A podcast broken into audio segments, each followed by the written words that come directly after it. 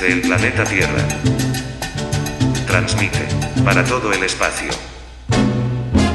La caja sonora. La caja sonora.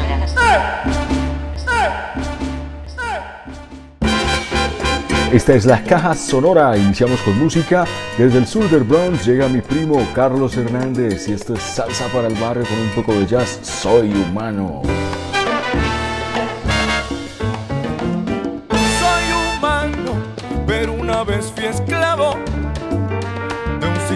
Que yo tuve que vivir. Aunque fui víctima del engaño, hoy yo traigo la verdad para compartir.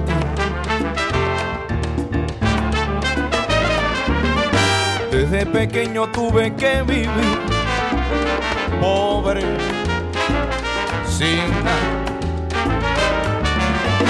Pero la vida me ha enseñado así a no llorar.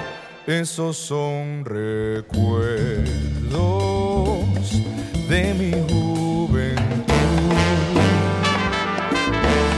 Y aunque una vez fui esclavo, hoy yo puedo andar en libertad.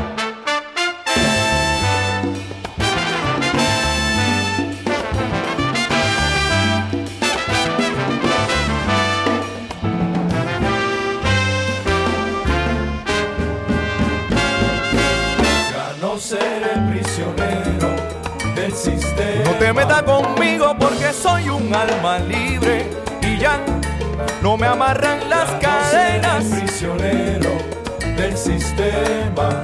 Soy ave que vuela alto y con su canto va sonando donde quiera. prisionero del sistema. Yo no estoy contra el progreso, si existiera un buen consenso, como lo dijo Roena.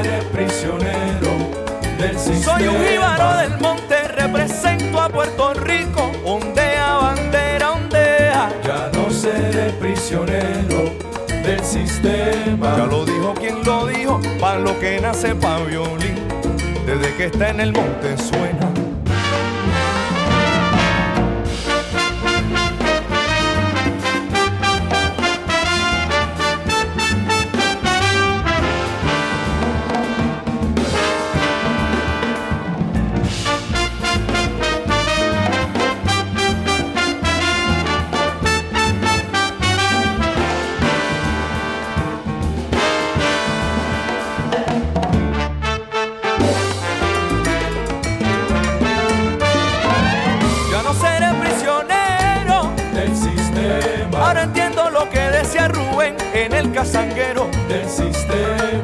La calle esté dura y la cosa esté en candela del sistema. Yo sigo pa'lante y pa'lante y pa'lante. No me aguantan los problemas.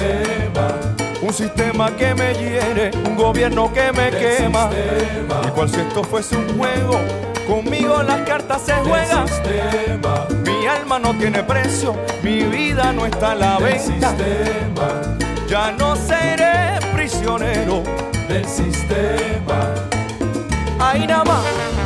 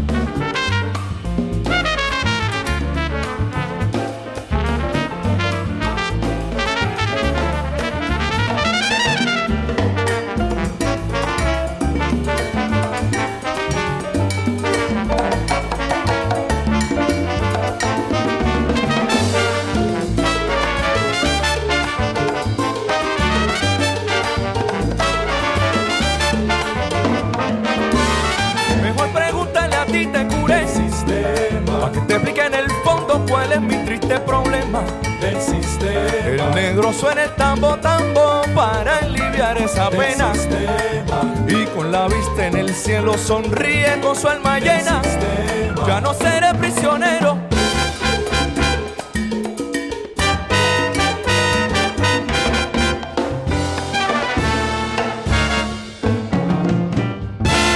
La caja. Sonora. Sonora. Profundos pensamientos del poeta. Pier Paolo Pasolini. 1922. 2022. Caja sonora. Celebrando 100 años de su nacimiento. Profe, escucho las notas que desde que citaste la primera entrevista en italiano de Pasolini has venido publicando en las últimas entregas a propósito de los 100 años del natalicio de Pier Paolo Pasolini.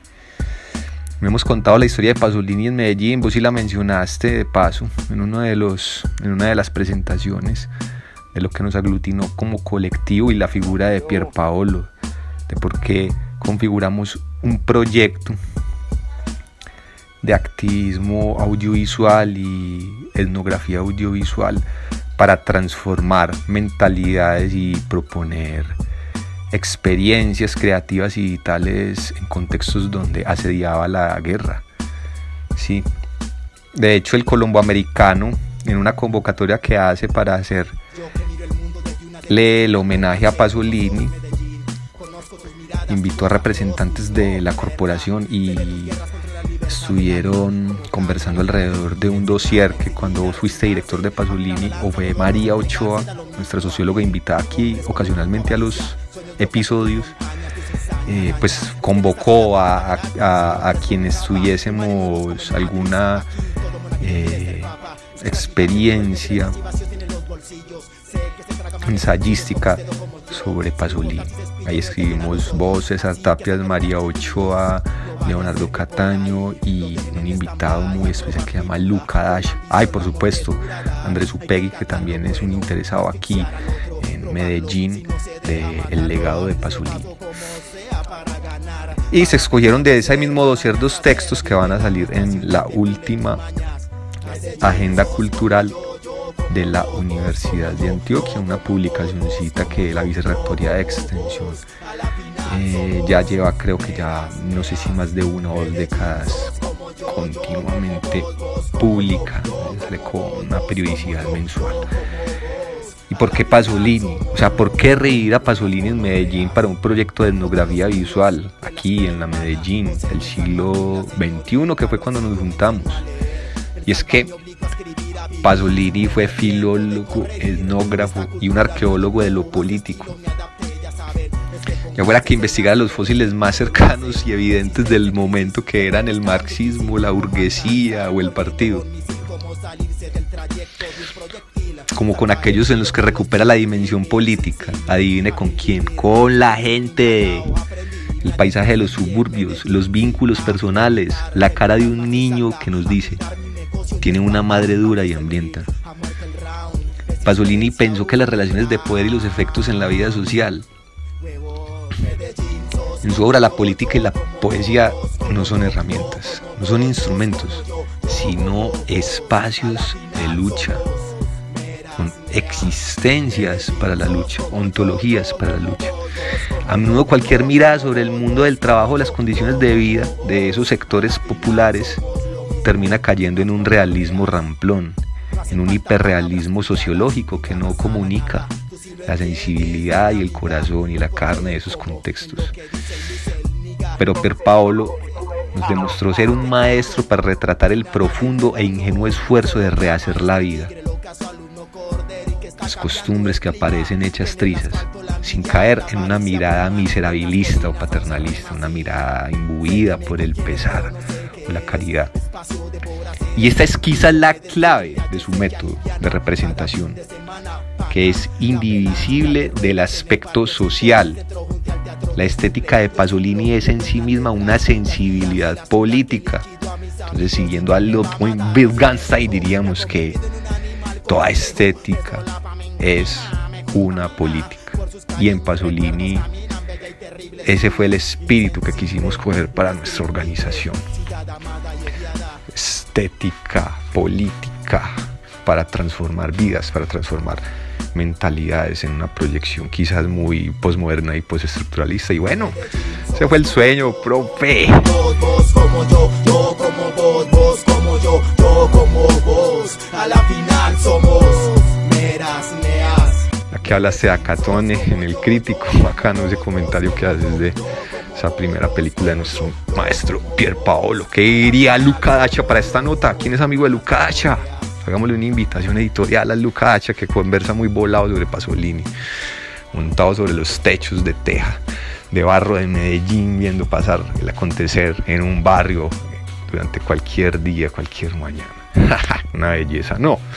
Ahí fue que nos juntamos a hacer poesía, cine documental y en los últimos años esta belleza que se llama La Caja La Sonora, Caja retransmitiendo Sonora. sonidos, palabras, voces, proyectos, poesía para el universo. A propósito de Luca Asia, es un investigador de la Escuela Normal Superior de Pisa, es especialista de la cultura de la primera edad moderna y ha publicado con la editorial de la Universidad de Antioquia el volumen Cuerpo e Imagen en el Renacimiento. Luca Dacia es autor de ensayos sobre León Battista Alberti, Eneas Silvio Piccolomini, Erasmo de Rotterdam, Niccolo Machiavelli, Giordano Bruno y por supuesto sobre Pierpaolo Pasolini. Y de este número que reseña Leonardo, nuestro demonio en bytes y a veces haciendo geografía, hoy nos está contando sobre esa publicación de la Universidad de Antioquia. Allí hay un texto de Luca Dacia que se titula Rosas de canto arroja a la vorágine, cuerpo y forma en Pierpaolo Pasolini. Solo el primer párrafo para que se animen a buscar la revista de la Universidad de Antioquia. Yo soy una fuerza del pasado. Así se expresaba Pasolini por boca de Orson Welles en el cortometraje irónico y contundente La Ricota de 1963. ¿Qué quería decir con eso? A lo mejor lo mismo que Walter Benjamin con su alegoría barroca del ángel de la historia, que necesita contemplar melancólicamente las ruinas para escaparse a la distopía de un presente totalmente administrado, donde el individuo está reducido a juguete de poderes extraños. Pasolini quiso ser intérprete de una Italia antigua, al mismo tiempo clásica y popular. Un país folclórico donde la vida cotidiana estaba cargada de recuerdos y alusiones a un sustrato mitológico precristiano, preservado bajo la costra de cierto sincretismo católico, donde los dioses seguían estando entre nosotros, pero ya sin aura apolínea, como en la Grecia del Hordolin o de Foscolo, sino de una manera grotesca e incluso repugnante. No había sido el primero en sentir esta fascinación por una humilde Italia prerromana, arcaica y campesina. Otros autores de la generación que lo precedió habían cultivado primitismo místico como antítesis de una modernidad abocada al desastre. Pero Pierpaolo Pasolini, cuya actividad creativa cobró importancia desde 1945 en adelante, hizo algo más. Supo juntar este elemento mitológico recontextualizado con la dimensión épica y narrativa que había definido la vivencia de su propia generación. La caja sonora. Sonora. Sonora. Y después de la nota de Pierpaolo, un gustico musical a la memoria de quien buscaba tanto en el habla popular, en las palabras y el léxico, La caja sonora. El entendimiento. Sonora. Sonora. Sonora. el diccionario, una canción de los Petit Felas en su álbum Historias Mínimas del año 2015. Quizás el mundo nunca ha sido lo que hemos creído y solo es el sueño de un perro que está dormido. Demasiado silencio siempre es demasiado ruido. ¿Qué es el amor? Todavía no lo decido. Dios es una negra divina que toca el piano. Trancones son teatros para autosoprano. Mentir es decir te amo cada mes a alguien más. Posiblemente la vida sea un jam de jazz. Apuesto que lo nuestro es algo sin nombre. Whisky con hielo es labial para hombres contestadora es una chica que responde con voz triste que te fuiste y que no sabe dónde. La oscuridad es un hotel para quien se esconde del resto. Mi corazón un gran torino descompuesto. La luna es un obsequio para amantes sin dinero. El tiempo es una enfermedad sin cura cada que te espero, pero tú sigues siendo luz. Tú sigues siendo luz. Escribo un diccionario para ti, para mí, para entender que sí es que no y que no es que sí. Escribo un diccionario que no tiene sentido solo por el placer de cantártelo al oído. Escribo un diccionario para ti, para mí, para entender que sí es que no y que no es que sí. Escribo un diccionario que no tiene sentido, solo por el placer de cantártelo al oído una chica sin sentido del humor. Soledad es estar a solas con cientos alrededor. Libertad es decidir de quién carajos te enamoras. Los dedos de la mano también son calculadoras. Aplausos son pólvora, el futuro es ahora. La risa es un delator y a la vez una impostora. La muerte es una tómbola, cinemas hospitales. Despertadores asesinos puntuales. Tus besos son puñales, don. De cada uno de ellos es capaz de cortar mi respiración. Lágrimas son preciosos diamantes fugaces. El olvido es la mejor manera de hacer las paces. La poesía no es un raro vocabulario, es más contar con encanto las historias del barrio. Mi mente es un anticuario de cosas que ya no quiero y sin ti soy un muerto escondido en el maletero, pero tú sigues siendo luz. Tú sigues siendo luz. Escribo un diccionario para ti, para mí, para entender que sí es que no y que no es que sí. Escribo un diccionario que no tiene sentido solo por el placer de cantártelo al oído. Escribo un diccionario para ti, para mí, para entender que sí es que no y que no es que sí. Escribo un diccionario que no tiene sentido, solo por el placer de cantártelo al oído.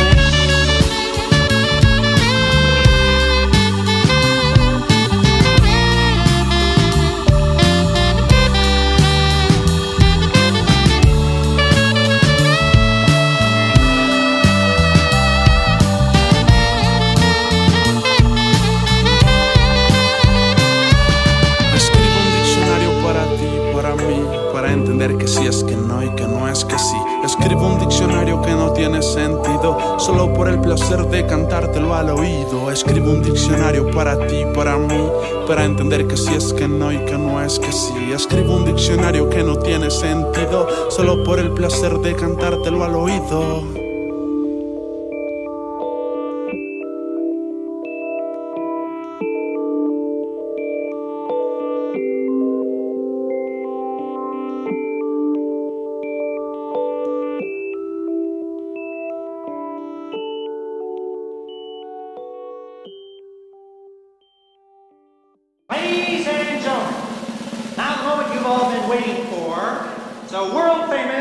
Desde las profundidades de la matriz, el demonio en bytes. ¡Pequeño demonio!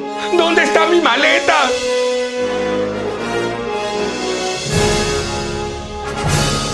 El demonio en bytes. En este primer trimestre de 2022 hay alarmas en la ciudad de Medellín por el asesinato de seis chicos que a través de la aplicación Grinder fueron contactados y aparecen posteriormente asesinados en diferentes espacios de la ciudad. Esto no debe servir para criminalizar el libre goce de la sexualidad, ni tampoco para estigmatizar más a la población diversa o con orientación de género o identidad sexual diversa, eh, sino para preguntarnos qué está pasando en la ciudad, que es una población que en todo caso siempre ha sido agredida, junto con los recientes hechos también de transfeminicidios y asesinato también de personas travestis o LGBTI en general. Eh, que nos debería, digamos, traer otra vez la pregunta por qué pasa que una persona no puede elegir libremente eh, sobre sí misma y es objeto de agresión, acoso e incluso asesinato. Por otro lado, también es importante tener en cuenta eh, qué pasa con estas aplicaciones, ¿cierto? ¿Cuáles también eh, las políticas de cuidado que tienen dentro de ellas? Y también nosotras y nosotros cómo nos, nos, nos cuidamos, ¿cierto? Por lo general este es un tema del que hablamos mucho las mujeres que estamos acostumbradas a ciertos rituales de autocuidado por las agresiones que vivimos cotidianamente, pero también vemos que hay otro tipo de población que también es vulnerable y que en todo caso eh, pues es importante que empecemos a activar esos mecanismos de autocuidado, mandar nuestra ubicación en tiempo real, avisar cuando nos vamos a encontrar con una persona que no, con la que no hemos tenido contacto, cuando llegamos, cuando salimos.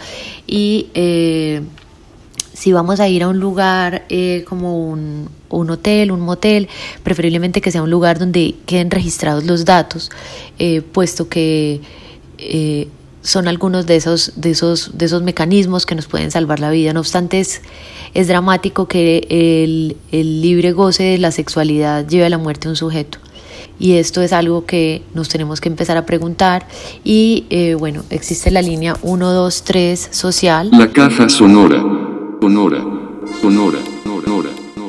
Si alguien se encuentra en peligro, alguna persona con orientación eh, sexual o de género diversa puede comunicarse con la línea 123 social módulo diverso y con la gerencia de diversidades eh, o si ve que alguien puede estar en peligro y esto puede ser una gran ayuda. Entonces es hora de empezar a cuidarnos.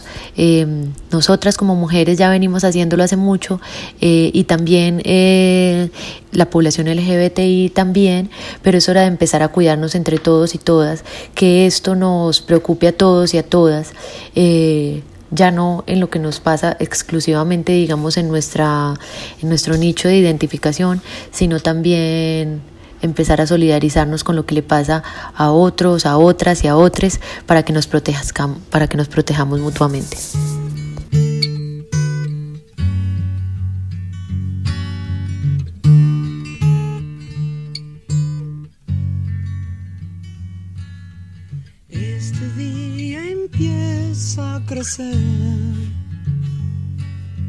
Voy a ver si puedo correr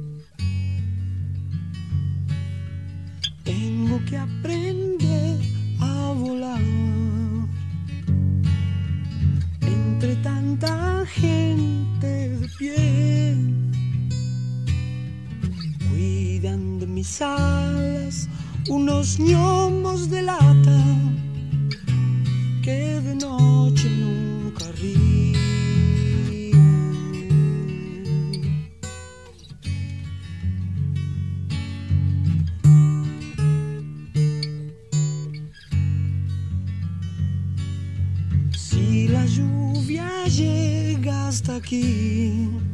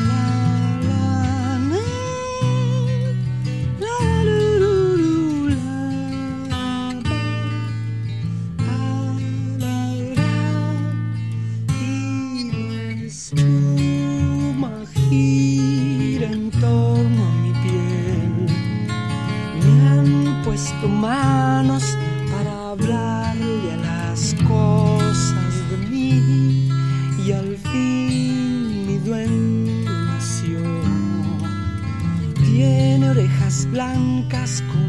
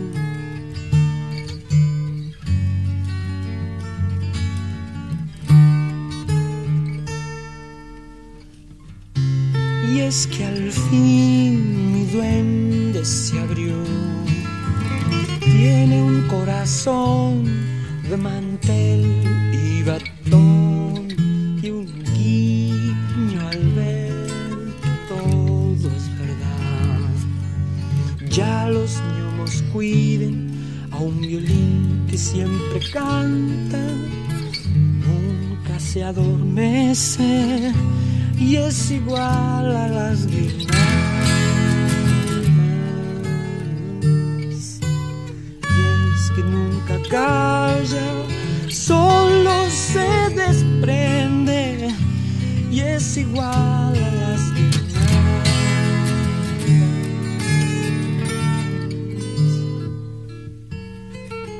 ¡Pequeño demonio! Es muy grato volver a conversar con María Ochoa, la socióloga de la Caja Sonora que nos hace reportajes, pero también es corresponsal, pero nos investiga, nos da línea y nos asesora sobre todo en el enfoque de género, porque nos descarrilamos, sabrán ustedes. Sí, sí, no. Y con la participación de María, profe, en estos días estuve escuchando uno de los últimos episodios en Radio Ambulante y una historia brutal, una historia brutal de masculinidades. Y ustedes conocen el formato radioambulante, ¿cierto? Son reportajes sonoros, son historias con principio, personajes, ¿cierto? A los que les acontece algo, sucede toda la, todo el relato de la historia y tiene un fin que normalmente uno no se lo, no se lo espera porque durante la historia se van sucediendo una serie de giros, elipsis y transformaciones dramáticas que hacen ser eh, de Radio Ambulante un podcast sumamente adictivo, una suerte como ¿Ya escuchó? ¿Qué de espera? Vasco del reportaje desde escuchado. El programa que hace un siglo hizo historia. Radio Ambulante, el podcast que se atrevió a celebrar su décima temporada en 2020, cuando la pandemia inundó el mundo. Sí, en 2020, el año en el que todo cambió.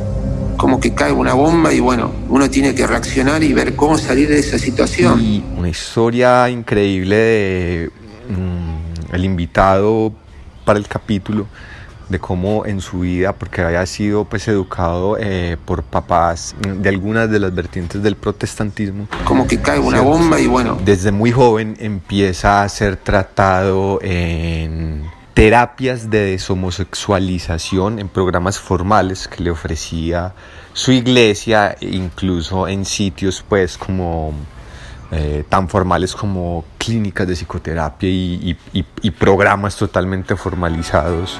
¿cierto? Una relación de psicoterapia diríamos que es una relación interpersonal en la que una persona acude solicitando ayuda por problemas psicológicos o por problemas psicosomáticos y va a ser ayudada mediante una relación interpersonal en la que el terapeuta va a ser la persona que va a escucharle y que en la medida que entienda eh, y comparta con él su visión del mundo, le dé otra perspectiva para poder valorar sus problemas y desde esa nueva perspectiva una forma distinta de enfrentarse a sus problemas y una forma distinta de sentirse y de estar en la vida. Y que estamos hablando no de algo que sucedió como a mediados del siglo XX o a finales de los 70s u 80s, sino hace unos, o sea, unos años hacia atrás. Ya no hay que como remontar muy atrás en el calendario. Entonces, cuando con solo escuchar la historia, terapia de deshomosexualiza- demos- deshomosexualización Pero qué peste. ¿Cómo transformas el puré de manzana en eso? brutal. Y en otro podcast de una escritora cartagenera, eh, ella se llama Vanessa Rosales, ¿cierto? Su podcast Mujer Incómoda, por otro lado, una denuncia que corre de parte de un investigador de periodismo de investigación denuncia activismo en el tema de la pederastia y la iglesia católica. Como que cae una bomba y uno de sus invitados lleva pues ya casi más de dos décadas, tres, investigando pederastia, haciendo denuncias con pues un proceso de documentación muy exhaustivo como lo es propio del género del periodismo de investigación. Y es eh, da escosor pues también escuchar esta esta historia de- del, del periodista. En ese momento no recuerdo el nombre del invitado de Vanessa Rosales. Ahí cogen el playlist Mujer Incómoda el tema de escosor sobre la pederastia que es un capítulo de pederastia y de cómo es de casi que quijotesco emprender una denuncia a las altas jerarquías de la iglesia como a nivel de, de arquidiócesis, de obispos, arzobispos, que es como meterse con el, o sea, como con el mayor estatuto de poder que tiene cultura, eh, por lo menos, por lo menos que, pues, católica, ¿no? Sí. Y de la hegemonía, pues, sobre todo del catolicismo. Y las cifras de ese reporte de quienes investigan pederastia en Colombia, pues ustedes podrán imaginar que, o sea, son cifras que son eh, alrededor de los eh, cientos de miles de chicas eh, en todas las nacionalidades, en todas las regiones del mundo, ¿cierto? Y con unas microhistorias que ya cuando la investigación destaca así casos puntuales que ustedes no se lo imaginan, un chico que cuando encontró que era una forma de vida, porque era muy pobre, ¿cierto? Servirle servicios sexuales a sacerdotes que a su vez lo conectaban con toda una red de recomendados, sobrevivió así como unos 20, 25 años y él también da su testimonio y también comparte pues esa experiencia con la que era y es su actual esposa quien él después le reveló que esa era como su forma de supervivencia como desde los 17 años aproximadamente hasta los 30 y pico que duró sirviendo servicios sexuales a, a la gente en la iglesia y pues que que tiene, y que tiene nombre de todo, pues, y que hace la denuncia, pero no con ganas de judicialización ni de penalización, sino como de que no le pase eso a gente que la pasaron traumatizada, pero que él no quiere tomar acciones legales,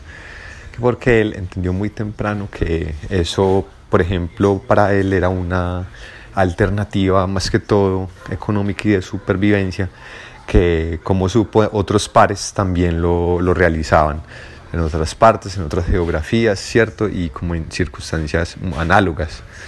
Es brutal la historia como de estos chicos que son como trabajadores sexuales, eh, chicos bonitos, chicos bellos, eh, de los sacerdotes, pues y que eso es casi que un oficio que está ahí, o sea, y que es histórico, como ya entrando eh, en, materia de etnografía de la pederastia en la iglesia, de levantar historias con rostro y, historias para llevar a, a, a cine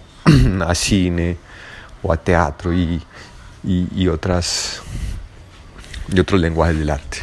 Esto es, gracias María, siempre tus participaciones son poderosas. Por bellas consolas, edite monte moche, esto mío, hoy que suene, resuene en el universo las voces de la caja sonora. Caja sonora. Música. Palabras. Pensamiento. Resistencia. Oiga, Leo, pero María lo libreteó. Yo pensé que le íbamos a escuchar, hermano. La gente está, pero mandando mensajes que. ¿Dónde están las mujeres? No volvió a aparecer Paula Ángel, no volvió a aparecer Mónica Brand. Eh, usted menciona María, pero no la estamos escuchando. Así que una invitación, amigas, para que se vinculen nuevamente a la caja sonora. También invitamos a Paola Carvajal desde Bogotá. Nos estamos esperando tu presencia sonora, querida amiga. Y aquí llega desde la capital de la República, Rock Industrial 1998, Ultrágeno. A propósito del tema, Leo, esto se llama Divino Niño. Niño.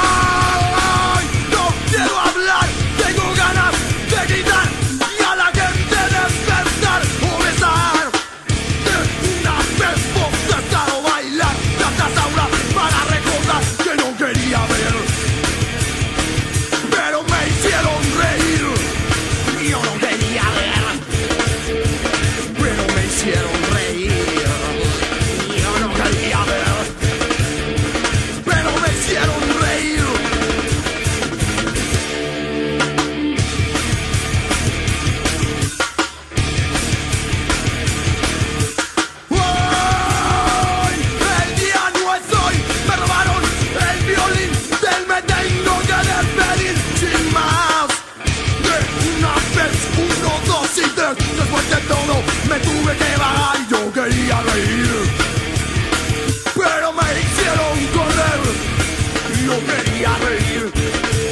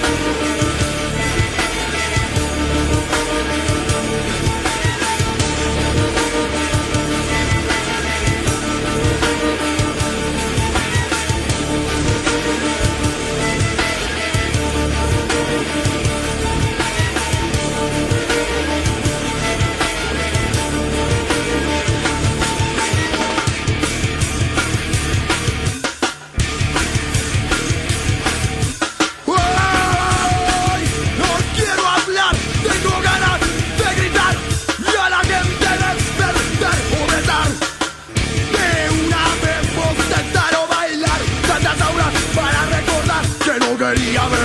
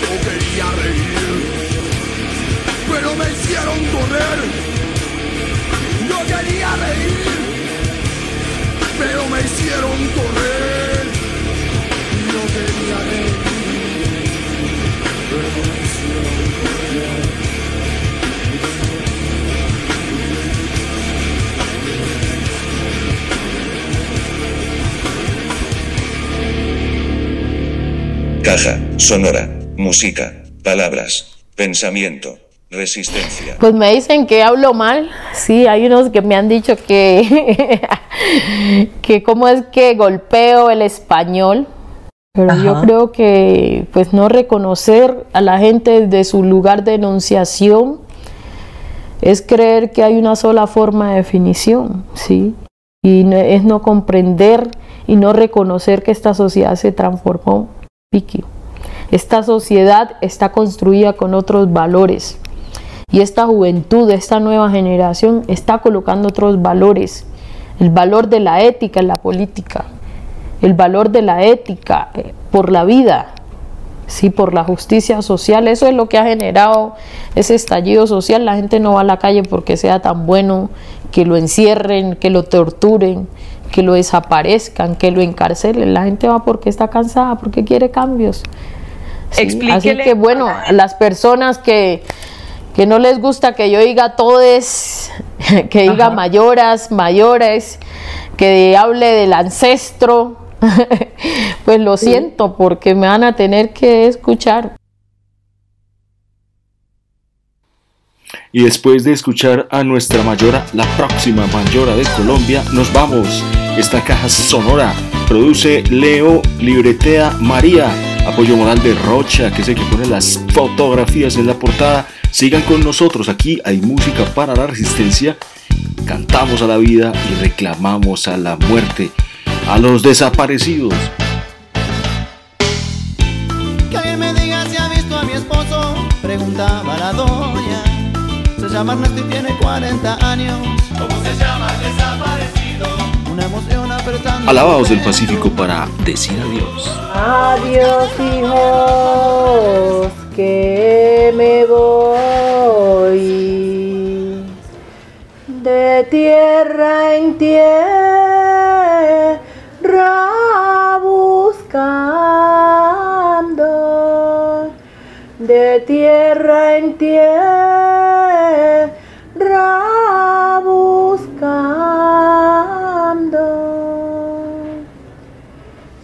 adorno pa mi sepulcro,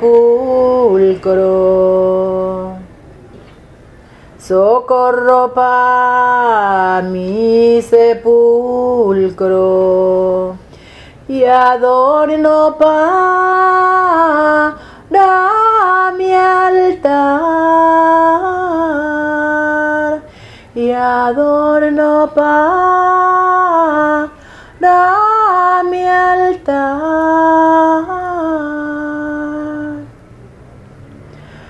La falta que yo les hago, yéndome